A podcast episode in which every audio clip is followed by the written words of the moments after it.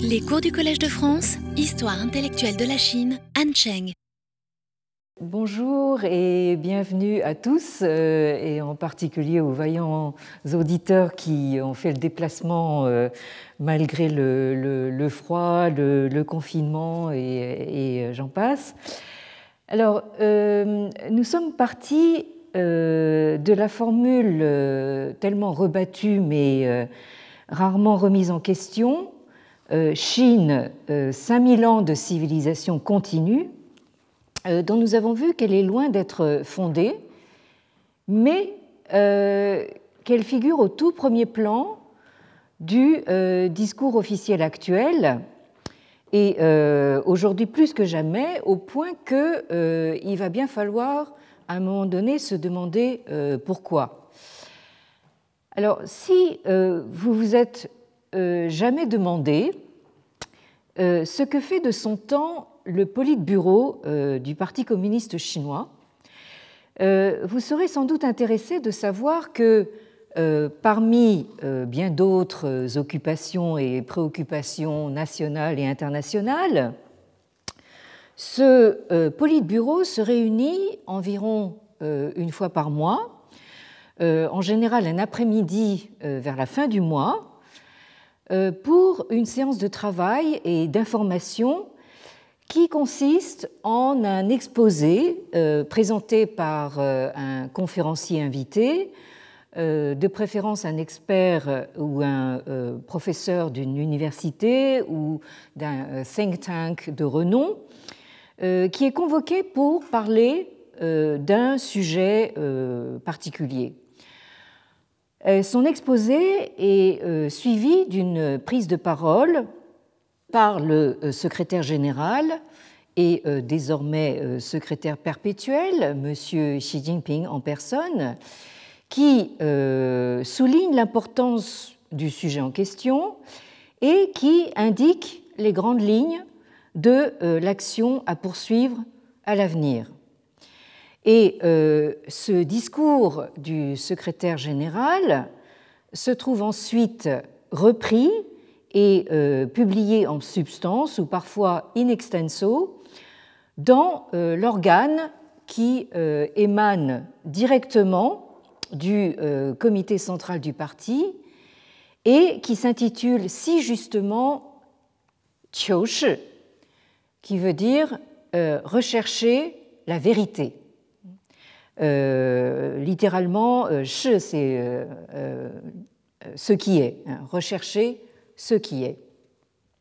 Donc, bien sûr, enfin, tout ce qui est publié dans, ce, dans cette revue est la vérité. Hein. Alors, ici, vous voyez par exemple sous le, sous le titre, une photo de représentants des minorités nationales, comme on les appelle, dans euh, leurs costumes euh, folkloriques euh, très colorés et vraiment très très contents d'être là. Alors, au cours des séances de travail de cette année 2020, il a été question, sans grande surprise, de la gestion parfaitement contrôlée, bien entendu, de la pandémie de coronavirus, mais aussi d'importantes questions euh, concernant par exemple la propriété intellectuelle et euh, le recours à euh, l'intelligence artificielle. Dans cette perspective, on sera peut-être quelque peu étonné d'apprendre que la séance du 28 septembre dernier, hein, c'est tout récent, a été consacrée à l'archéologie.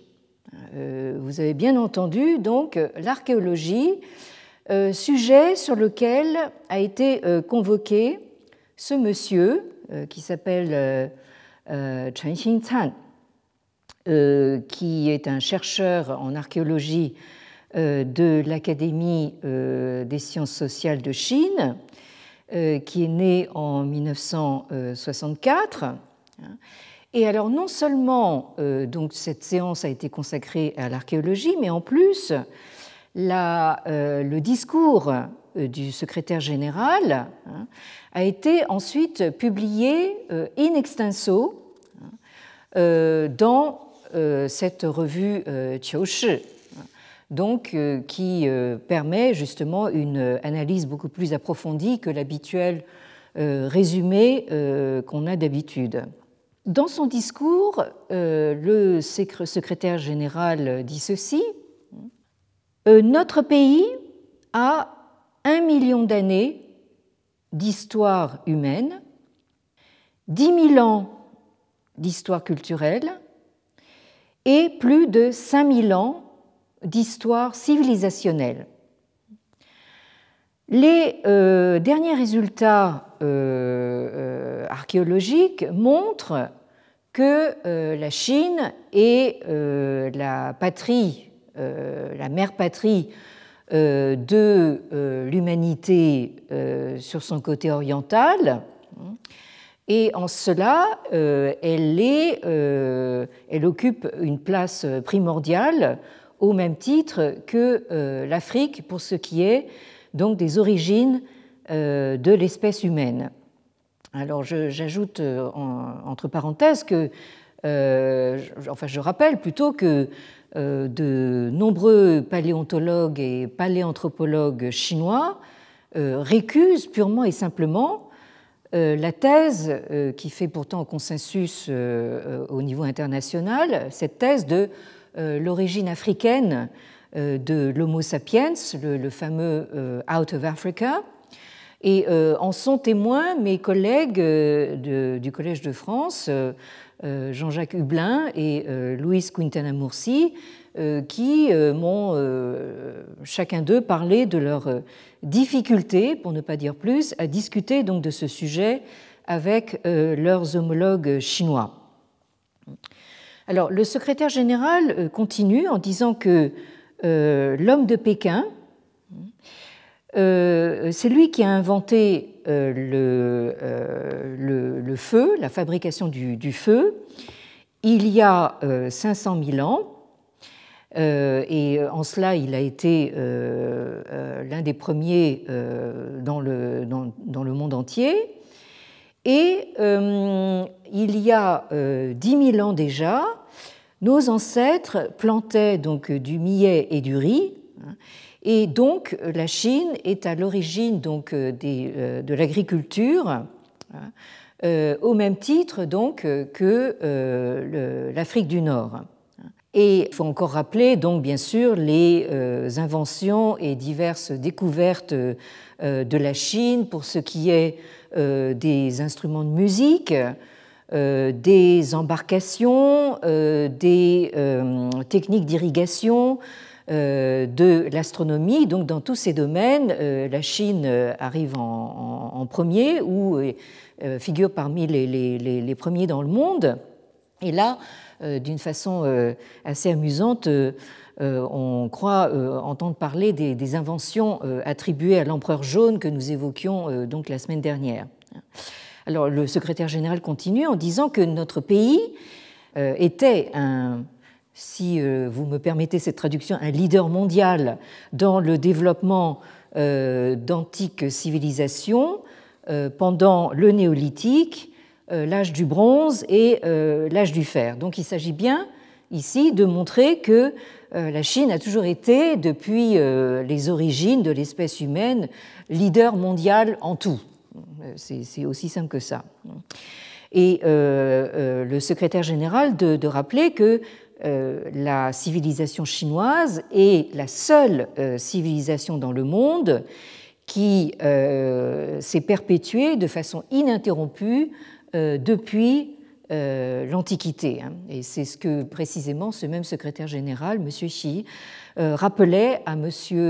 Trump lors de la visite du président américain en Chine en 2017. Et on continue ainsi comme ça. Donc euh, euh, les quatre grandes euh, inventions chinoises, hein, bien sûr, vous les connaissez, l'invention du papier, l'imprimerie, la poudre à canon et la boussole, hein, ainsi que l'invention du, du, lac, de la soie, de la porcelaine et toute la technologie de la production du, fer, ainsi que bien sûr le système administratif des commanderies établies à partir donc de l'empire Qin. Et pour finir le système des examens impériaux, tout cela, enfin, ce sont autant de signes euh, distinctifs euh, originaux hein, et euh, de, la civilisation chinoise et de sa contribution à l'histoire de la civilisation mondiale. Alors, donc, fidèle à la tradition, donc le secrétaire général poursuit en détaillant donc les actions à prendre à partir donc de ces constatations. Alors, euh, il annonce que euh, la lutte euh, pour la, enfin dans le, dans le domaine de, l'histoire et de la culture doit et va continuer pendant très longtemps. Et nous devons attacher la plus grande importance au travail archéologique et pour, afin justement de d'utiliser donc la vérité intangible Hein, euh, ou plus, exactement à la vérité tangible des faits, euh, pour euh, contrer donc toutes sortes de distorsions et d'essais de diffamation donc de l'histoire de la nation chinoise et de manière à apporter donc un très grand soutien à la promotion de la compréhension de la culture chinoise traditionnelle et au renforcement de euh, ce que M. Xi appelle euh, la euh, confiance en soi culturelle. Mais même le secrétaire général est obligé d'admettre hein, ceci. Il dit il y a encore beaucoup de zones non explorées dans l'histoire ancienne de la Chine et euh, donc le travail archéologique a encore un long chemin à parcourir. Euh, en particulier, il y a encore euh, un grand nombre de trous hein, ou de lacunes dans l'étude de la dynastie Xia, dont je vous rappelle que beaucoup contestent encore son existence historique, hein, comme on va le voir. Et euh, étant donné euh, qu'il euh, n'y a pas suffisamment de témoignages écrits, il est d'une importance capitale de confirmer donc ces, faits en tant qu'histoire crédible à travers des découvertes archéologiques. Là, vous comprenez donc l'importance justement de l'archéologie pour pallier le manque euh, de euh, témoignages écrits. Et par exemple, euh, là, le secrétaire général nous cite quelques exemples. Hein. il se demande, par exemple, si les trois empereurs et enfin les trois Augustes et les cinq empereurs, les cinq Huang Wudi, qui comprennent notamment justement l'empereur jaune, Huangdi, et, et l'empereur de feu, Yendi, dont nous parlions la dernière fois. Hein. Donc, est-ce que ces trois Augustes et ces cinq empereurs et autres euh, figures préhistoriques, euh, mythiques et légendaires, est-ce que ce sont euh, simplement donc des, mythes et des légendes ou est-ce que ce sont des personnages historiques hein, La question est, posée. Et donc le secrétaire général en déduit qu'il est nécessaire de développer un système et de soutenir des politiques pour euh, faire en sorte que le travail archéologique vienne en premier et, et que les transferts de propriété viennent en second, hein, de façon à ce que des, par exemple des terrains qui sont susceptibles de contenir en fait des vestiges historiques ou culturels hein, euh, ne puissent pas être euh, utilisés, bâtis, euh, échangés, transférés, jusqu'à l'achèvement donc de l'exploration et de l'excavation archéologique en accord avec la loi. Hein. Et donc, il s'agit également de réprimer le trafic d'antiquités ou d'objets volés dans les tombes ou à la faveur de fouilles archéologiques. Hein. Apparemment, c'est une, pratique assez, assez courante. Donc là, que ces criminels se tiennent, se tiennent à carreau. Et enfin, il s'agit d'éduquer et de guider les cadres et les masses, et euh, tout spécialement la, jeunesse, pour comprendre euh, l'affiliation historique de l'origine et du développement euh, de la civilisation chinoise, pour comprendre les réalisations splendides de cette civilisation et les contributions tout à fait significatives de cette civilisation à la civilisation euh, humaine. Donc euh, pour cela, euh, nous devons continuer à renforcer la cohésion nationale et la fierté nationale. Alors là, le, donc le, grand mot est lâché. Hein, donc on nous parle de cohésion et de fierté nationale. Alors ce discours se situe dans la droite ligne fixée par le, parti dès 1996 euh, avec le euh, projet de chronologie euh, Xia Shangzhou, dont le financement par l'État chinois a été inscrit tout simplement dans le 9e plan quinquennal, suivi d'un autre projet, donc du projet d'investigation des origines de la civilisation chinoise, lancé en 2001, projet qui, comme nous l'avions vu, avait pour objectif déclaré de faire remonter l'ancienneté de la civilisation chinoise à au moins 3000 ans avant notre ère, euh, le problème étant et demeurant que les, premières traces écrites dont nous disposons euh, ne remontent qu'aux environs de 1500 avant notre ère, hein, euh, c'est-à-dire donc à cette dynastie Shang dont il a été prouvé qu'elle a existé historiquement. Alors, euh, vous voyez que là, il y a, encore en fait un, certain décalage et il faut encore prouver l'historicité de cette fameuse dynastie Xia qui aurait euh, précédé les Shang euh, de près de deux millénaires. Donc là, il manque deux millénaires au compteur. Hein. Alors, force est donc d'arriver à cette observation faite d'entrée de jeu dès les premières lignes de leur introduction par les directeurs de ce volume collectif intitulé euh, Nationalism, euh, Politics and the euh, Practice of Archaeology, donc nationalisme, politique et pratique de l'archéologie, dirigé par Philip Cole et Claire Fawcett, publié aux presses universitaires de Cambridge en 1995. Alors pour ceux qui voient l'image, euh, on reconnaît un monument euh, à l'aspect singulièrement familier, je trouve. Euh, ça ressemble quand même furieusement à notre bonne vieille colonne Vendôme hein, comme symbole national, c'est pas mal. Et alors donc, Philip Cole et Claire Fawcett, dans dès les premières lignes de leur introduction, écrivent ceci.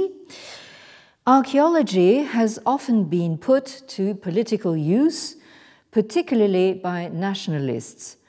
It can be argued that there is an almost unavoidable or natural relationship between archaeology and nationalism. Ce qui veut dire l'archéologie a été souvent euh, sujette à une utilisation politique, en particulier par les nationalistes on peut dire qu'il y a une relation inévitable, voire naturelle, entre archéologie et euh, nationalisme. Alors, donc, euh, nous avons ici des formules assez carrées, hein, euh, qui font bien pendant aux formules tout aussi carrées, voire musclées du secrétaire général. Hein. Mais malgré tout ça, comme on va le voir, l'archéologie chinoise en particulier n'est pas le euh, terrain euh, aride et monocolore qu'on imagine. Hein, euh, on s'imagine souvent le travail de l'archéologue comme qui consiste à, gratter à la brosse à dents enfin, des, tessons de, peau cassée. Enfin, mais l'archéologie, ce serait bien plutôt une sorte de champ de bataille où le monde entier hein, et toutes les générations depuis un siècle se jettent dans la mêlée générale. Alors, ce volume, dont je viens de citer le, titre, comprend principalement des chapitres qui portent sur l'Europe. Hein. Alors l'Europe à la fois occidentale, alors on, on commence par des, en force avec des chapitres justement sur l'utilisation euh, de l'archéologie dans le régime euh, nazi, hein, euh, en Allemagne nazie. Ensuite, il y a également des chapitres qui portent sur l'Europe centrale et l'Europe orientale, c'est-à-dire en particulier l'ex-Union soviétique. Mais il y a une dernière partie qui est consacrée à l'Asie orientale. Vous avez deux chapitres sur la Chine, un sur la Corée et un sur le Japon. Alors, parmi les euh, deux chapitres sur la Chine, vous avez euh, le chapitre 11 qui s'intitule 30 euh, Years of Chinese Archaeology, 1949 to 1979, donc 30 ans d'archéologie chinoise de 1949 à 1979, qui est dû à ce professeur aujourd'hui décédé du nom de Tong Zheng. Euh, qui a vécu euh, de 1935 et qui est mort euh, en 1997. Alors ce monsieur était donc adolescent lors de la proclamation de la République populaire en 1949 et il a donc connu l'ère maoïste et a particulièrement souffert euh, lors de la révolution culturelle. Hein, et on comprend a posteriori euh, quelles pouvaient être les raisons euh, de ce, de ce, ce, tourment, puisque il a ensuite persisté et signé en quelque sorte en soutenant le mouvement pro-démocratique de la place Tiananmen en 1989 et en conséquence a dû s'exiler aux États-Unis où il a fini sa carrière à la euh, Wesleyan University et euh, où il est mort, euh, bon, pas, très, pas très vieux finalement, de, de maladie, hein, dans, dans, ce qu'il appelle, dans ce qu'il appelait lui-même un exil volontaire. Et donc, le professeur Tron rappelle que ces 30 années, hein, c'est-à-dire entre l'instauration de la République populaire en 1949 et la sortie de la révolution culturelle et de l'ère maoïste à la fin des années 1970, ces 30 années, ont été marquées par euh, la prédominance du schéma euh, marxiste et, du moins jusqu'aux années 1960, par l'influence soviétique sur les théories et les pratiques archéologiques en Chine. Alors, son chapitre euh, parle évidemment enfin, des grands pontes, si je puis dire, euh, qui ont régné euh, sur l'archéologie pendant toute cette période.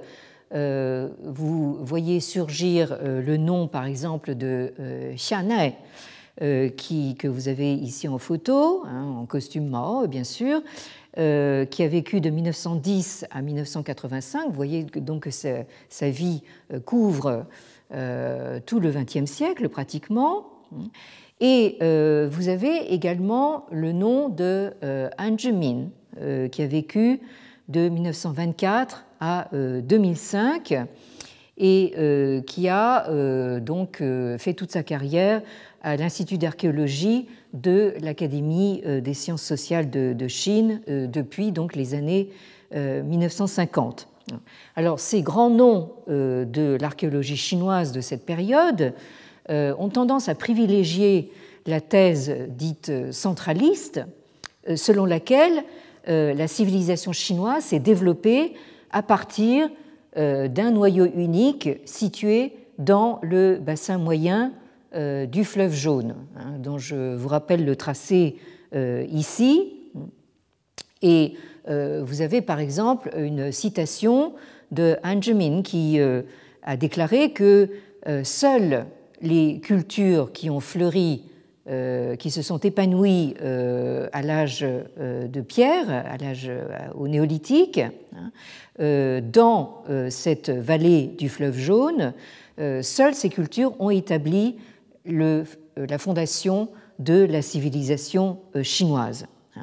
Et le développement des autres cultures régionales a été influencé hein, et, disons, encouragé par les cultures plus avancées, donc justement de cette vallée du, fleuve jaune.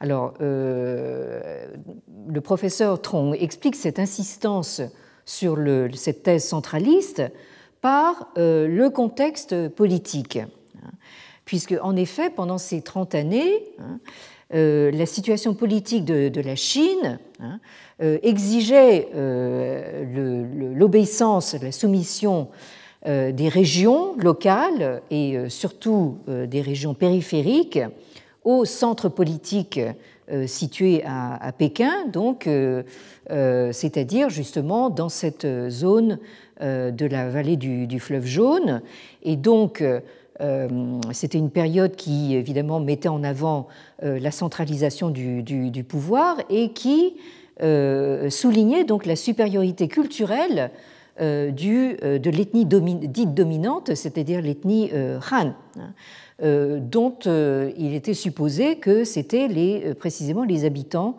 de la vallée du fleuve jaune dans la haute antiquité. Le professeur Trong rappelle que euh, la mission de l'archéologie chinoise à cette époque, c'était de, on cite, euh, servir donc euh, la politique du prolétariat. Hein. et tout ça, ça, explique évidemment toutes ces prises de position théoriques sur l'archéologie. Et évidemment, le nationalisme de ces autorités académiques chinoises hein, euh, ne se reflète pas simplement euh, dans euh, justement la philosophie sous-jacente à, à, tout leur travail, mais aussi elle se traduit dans le refus systématique de coopérer avec des collègues occidentaux hein, qui n'ont à aucun moment jamais pu obtenir des données au-delà en fait, de ce qui était euh, publié en fait, officiellement euh, dans les trois grands journaux d'archéologie, à savoir euh, Kraoku Wenwu et Kraoku Xuebao. Donc, toutes les informations qui n'étaient pas publiées dans ces, dans ces revues officielles étaient absolument indisponibles pour les collègues étrangers et les étudiants euh, euh, étrangers, euh, enfin occidentaux, qui choisissaient justement de s'intéresser à l'archéologie chinoise, ou même qui étudiaient dans des universités chinoises, n'étaient pas autorisés donc à prendre part donc aux, fouilles archéologiques. Alors dans ce tableau très très centraliste, hein, rares ont été euh, les archéologues de ces 30 années à euh, s'opposer euh, à cette thèse et à défendre au contraire l'idée de multiples foyers de civilisation comme l'évoque le schéma que vous avez ici. Alors, la, rare exception que certains d'ailleurs considèrent un peu comme un, comme un héros, hein, euh, euh, parce qu'il n'a jamais voulu euh, démordre justement de ses, de ses positions, c'est le professeur Su Pingqi, que vous avez à droite sur la, photo.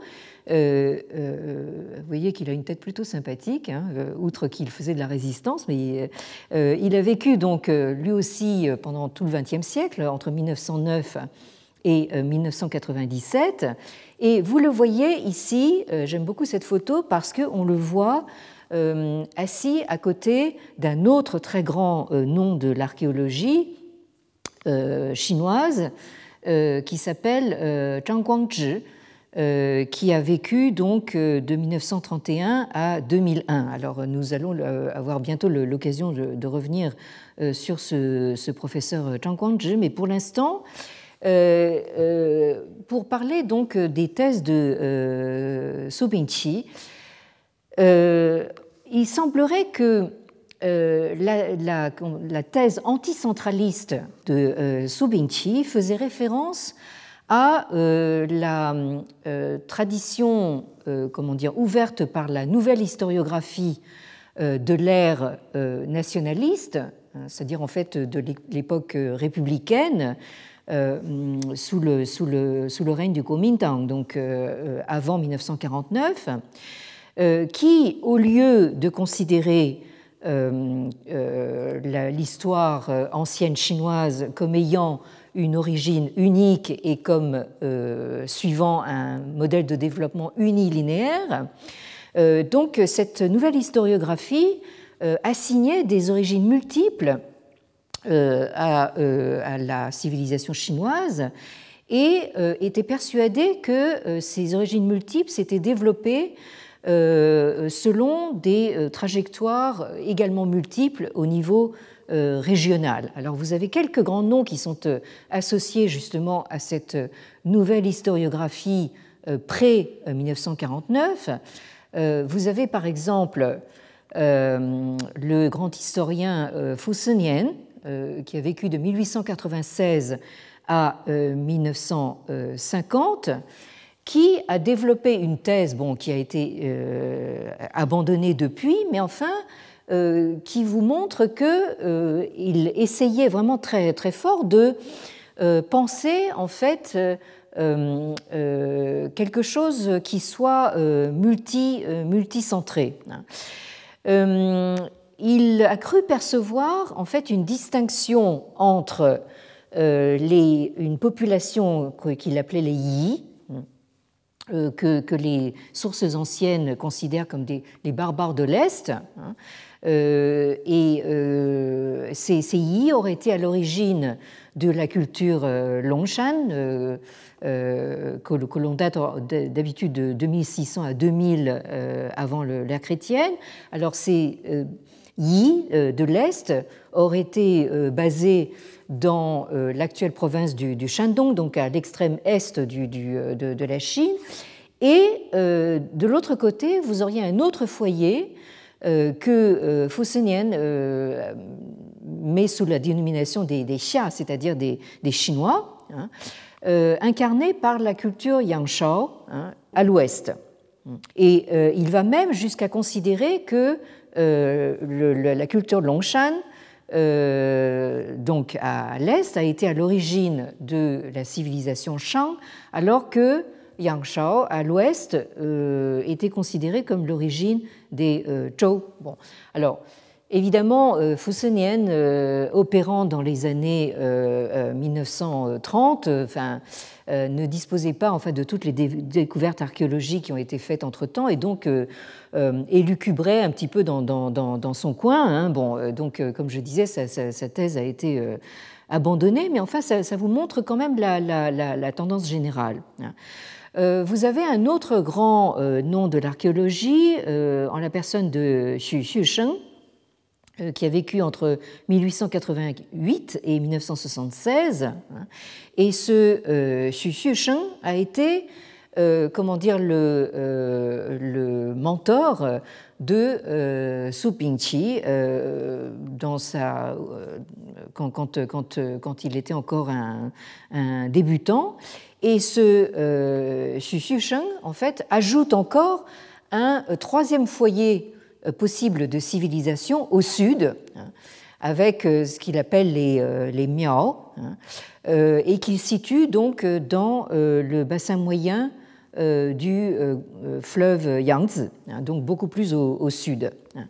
Alors, cette euh, thèse, disons, multicentrée, a trouvé également un certain crédit auprès de ce troisième grand nom de l'époque, à savoir le professeur Li Ji, qui a vécu de 1896 à 1979. Alors tous ces euh, tous ces grands noms ont formé euh, justement euh, les générations post-49, que ce soit à Taïwan ou en Chine populaire sur le continent, en archéologie. Mais alors, évidemment, force est de constater qu'après 1949 sur le continent, hein, on est revenu justement à un schéma beaucoup plus centraliste hein, et dans lequel Subingqi fait véritablement exception. Euh, alors Subinchi, euh, c'est alors euh, bon, je ne vais pas rentrer dans les détails pour ne pas vous, vous ennuyer. D'autre part, nous ne sommes pas ici pour discuter des détails techniques de, l'archéologie, mais à partir des années 1980, ce on a, on a rajouté une couche, si j'ose dire, en distinguant pas moins de six foyers différents Hein, de euh, civilisation dans toute la Chine. Alors vous avez un foyer euh, au centre de la Chine, euh, à l'est, au milieu, au centre, dans la région du, du Roubaix. Hein, donc là, je, parle à certains de mes auditeurs ici présents. ensuite, un autre foyer dans le, dans le delta du, du, du Yangtze, plus à, plus à, à, l'est, et euh, euh, également un foyer au sud de la Chine, dans le delta de la rivière des Perles, et enfin une zone euh, au nord qui serait des deux côtés de, la, de la Grande Muraille. Et pour complexifier encore la chose, le professeur Su émet l'hypothèse que chacune de ces enfin chacun de ces grands foyers comprenait encore des, un certain nombre de euh, sous-régions. Hein. donc, euh, donc là, vous voyez que euh, pourquoi maintenant on le considère un petit peu comme, un héros, parce qu'il se détachait véritablement du schéma centraliste dominant.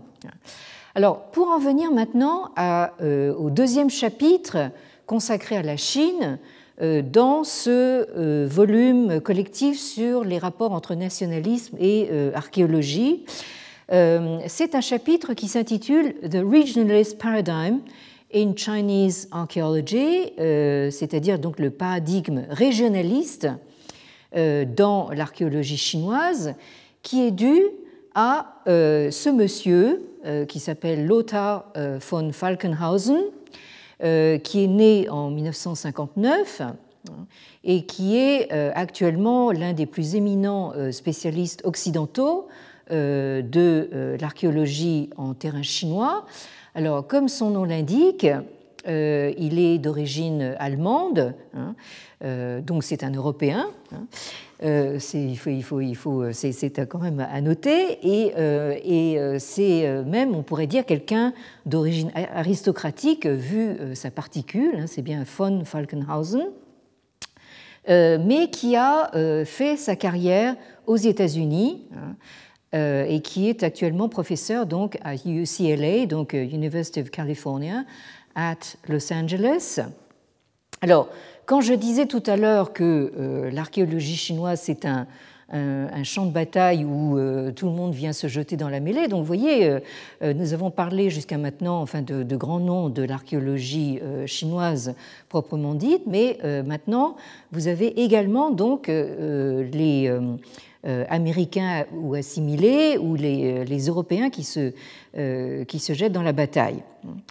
Alors, dans ce chapitre, euh, euh, le professeur von Falkenhausen nous explique que euh, depuis, donc il parle en, 2005 et il dit que depuis une décennie, donc il parle en gros de, des années 1990, hein, l'étude de l'archéologie préhistorique et de l'histoire ancienne en Chine hein, a subi un euh, changement euh, radical de paradigme, hein, puisque jusque euh, à la fin des années 70, c'est-à-dire jusqu'à la fin de l'ère maoïste, en gros, hein, on a vu que prédominait cette thèse selon laquelle la civilisation chinoise a pris son origine donc dans le bassin moyen du, fleuve jaune et a, rayonné à partir de là. Hein. Ça, c'est donc le, le modèle euh, mono, euh, mono foyer. Euh, qui donc a donné lieu évidemment à pas mal de, de, de, développement à partir de là. Hein. et donc, c'est un, comment dire, un, un modèle euh, qui euh, a tendance à exclure, enfin évidemment, l'aspect le, euh, régional hein, et qui exclut totalement alors les, les, zones périphériques qui sont occupées par ce que la Chine communiste appelle justement des minorités nationales. Hein. Et donc là, nous sommes évidemment dans un schéma de, l'entre-soi. Hein.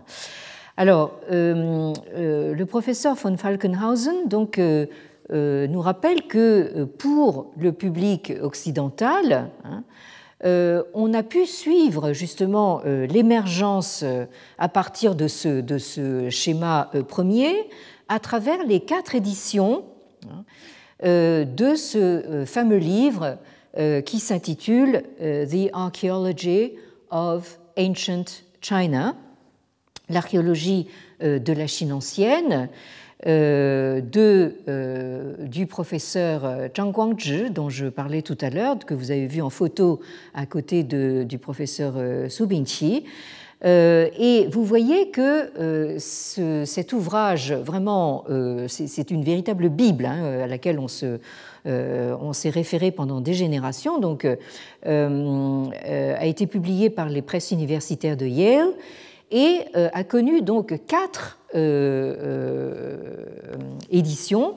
La première en 1963, ensuite une deuxième en 68, une troisième en 77 et enfin une quatrième en 86. Donc là, en fait, ce sont quatre éditions qui recouvrent presque trois, trois décennies. Alors, ce professeur Zhang Guangzhi, hein, c'est vraiment euh, un, nom qui, euh, qui, prédomine justement dans, l'histoire de, l'archéologie chinoise moderne. Hein. Alors, vous remarquerez que son nom est ici donné dans l'ordre occidental, hein, Guang. Hein. Alors ça, c'est l'habitude américaine d'occidentaliser les noms chinois, c'est-à-dire en fait au lieu euh, de mettre à la chinoise le, nom de famille en premier, donc on le met en dernier comme dans les noms euh, occidentaux. Et d'autre part, euh, vous remarquez aussi que le système de transcription n'est pas le système de transcription qui est utilisé en Chine populaire, le, système Pinyin, mais ici il s'agit donc du système anglo-saxon dit Wade-Giles. Hein. Alors, euh, alors c'est pour ça aussi que, que ce, professeur est euh, euh, familièrement hein, par ses étudiants et par ses nombreux collègues Casey, hein, donc Guangzhi de Don Casey ou Casey Zhang. Hein. Alors, il, est originaire d'une famille de Taïwan mais il est né à euh, Beijing, qui à l'époque s'appelait Beiping, euh, en 1931. Et euh, ensuite, il a obtenu son diplôme universitaire à l'Université nationale de Taïwan en 1954 et a obtenu son doctorat de PhD à Harvard, donc aux États-Unis, en 1960. Et après cela, donc, il a fait toute sa carrière aux États-Unis. Il a d'abord euh, enseigné à Yale euh, avant de euh, retourner à Harvard où il a fini sa carrière et où il est mort donc en 2001. Alors, la première édition de ce, de ce livre, hein, qui date de 1963, donc, euh, présente toujours cette thèse euh, que l'agriculture euh, en Chine a commencé dans ce foyer central au confluent du fleuve jaune, de la Wei et de la Fen, donc selon le, schéma que je, enfin la, carte que je vous ai montrée tout à l'heure. Hein. Et donc euh, le professeur Zhang donc, euh, euh, développait une, ligne droite hein, à partir de là vers justement le début et l'essor des sociétés plus, plus, complexes et de la civilisation dynastique. Et alors donc ce, schéma centraliste évolutionniste hein, se reproduit, se retrouve sous une forme plus ou moins identique dans les deux éditions suivantes de 68 et 77. Mais de manière intéressante, on la voit abandonnée hein, dans la quatrième édition de 1986, où là, en fait, l'auteur reconnaît que euh, a retrouvé en fait des, vestiges de pratiques euh, agricoles dans un certain nombre de euh, régions différentes à travers le nord et le sud de la Chine.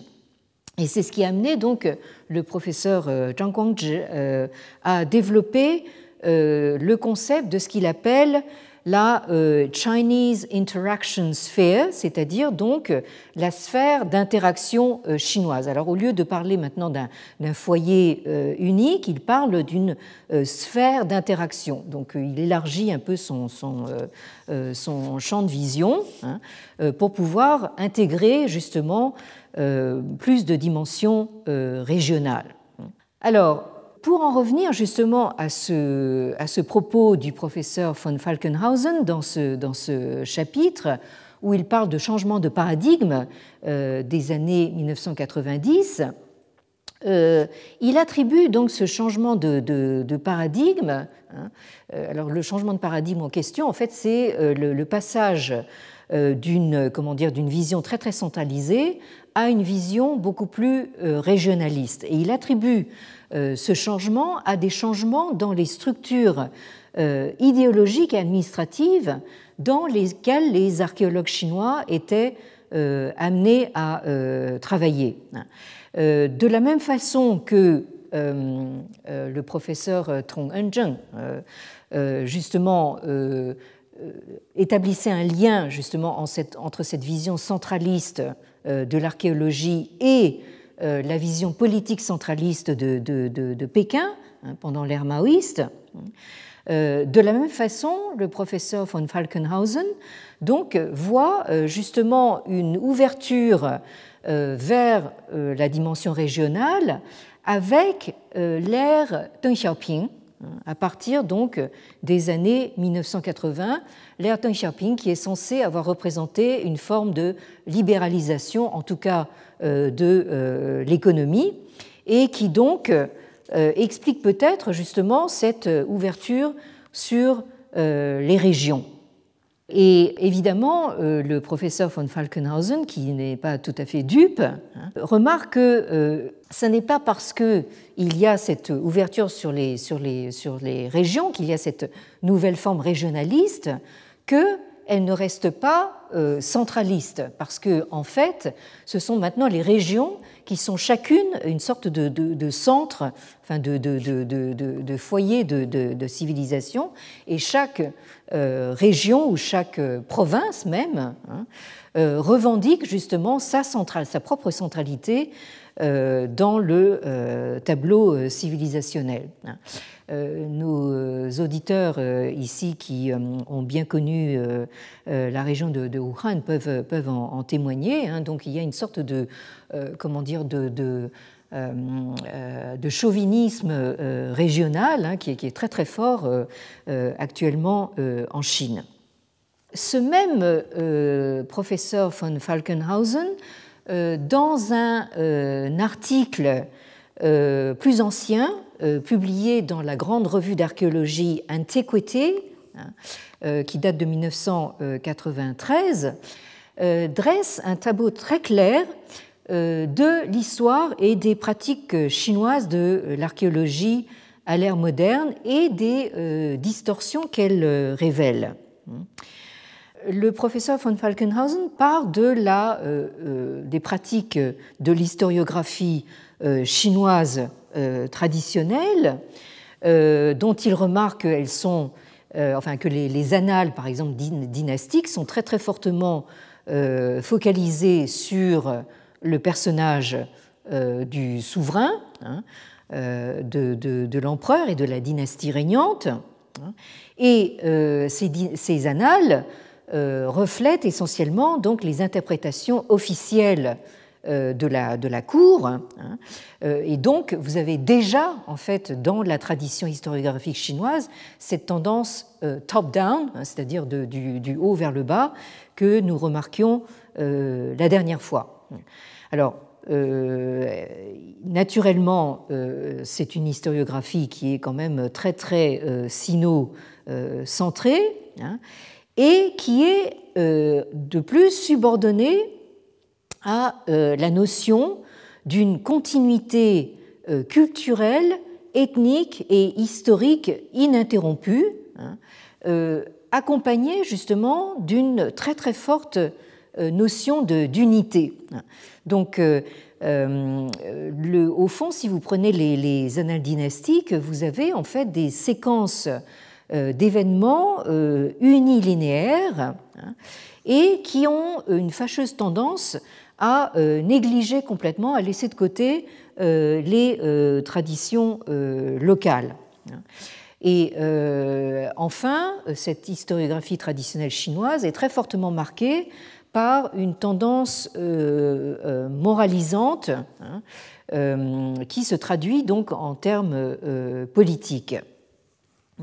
Alors ici, le professeur von Falkenhausen remarque quelque chose d'assez intéressant, c'est-à-dire que, au fond, l'archéologie chinoise à ses débuts hein, a été finalement assez tributaire euh, de ce qu'on a appelé euh, l'antiquarianisme euh, traditionnel chinois, hein, ce qu'on appelle en chinois le Qingshi Xue, hein, c'est-à-dire donc l'étude littéralement du tin, c'est-à-dire du métal ou du bronze, et de shi, c'est-à-dire de la, de la pierre ou quelquefois plus spécifiquement du jade.